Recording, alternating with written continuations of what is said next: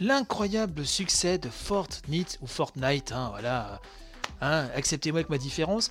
Euh, c'est leséchos.fr hein, qui nous rapporte cet article qui nous dit qu'après avoir dépassé PUBG, un PlayerUnknown's Battleground sur PC, le succès de l'éditeur américain Epic Games est devenu l'application la plus téléchargée sur l'App Store d'A Paul. Ce week-end, hein, le jeu, donc Phénomène, a encore battu un record.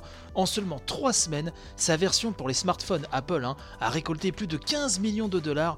La semaine dernière, elle a généré 6,4 millions de dollars de revenus d'après une étude Sensor Tower. Fortnite fait ainsi mieux sur 7 jours que les cadors historiques hein, du jeu mobile tels que Candy Crush Saga, Clash of Clans ou Pokémon Go dont les courbes de revenus ont atteint une phase de maturité. C'est l'application, nous précise leséchos.fr, hein, la plus téléchargée aux États-Unis et en France.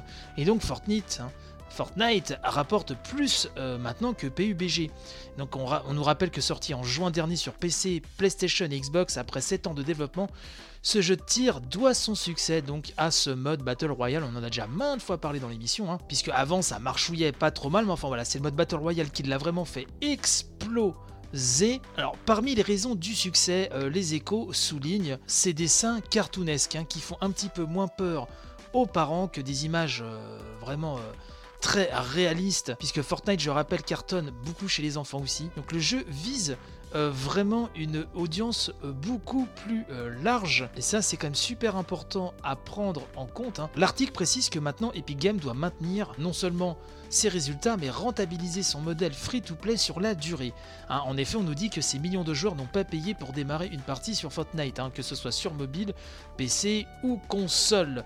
En revanche, Certains gamers, nous dit-on, s'avèrent prêts à délier leur bourse pour participer à des challenges dans le jeu ou pour équiper leur personnage avec des équipements particuliers. Donc, dans un futur proche, quand même, on se rassure parce qu'on nous dit que le jeu promet encore beaucoup. D'une part, nous dit-on, il devrait bientôt être disponible donc sur smartphone Android, soit environ 80% des smartphones dans le monde.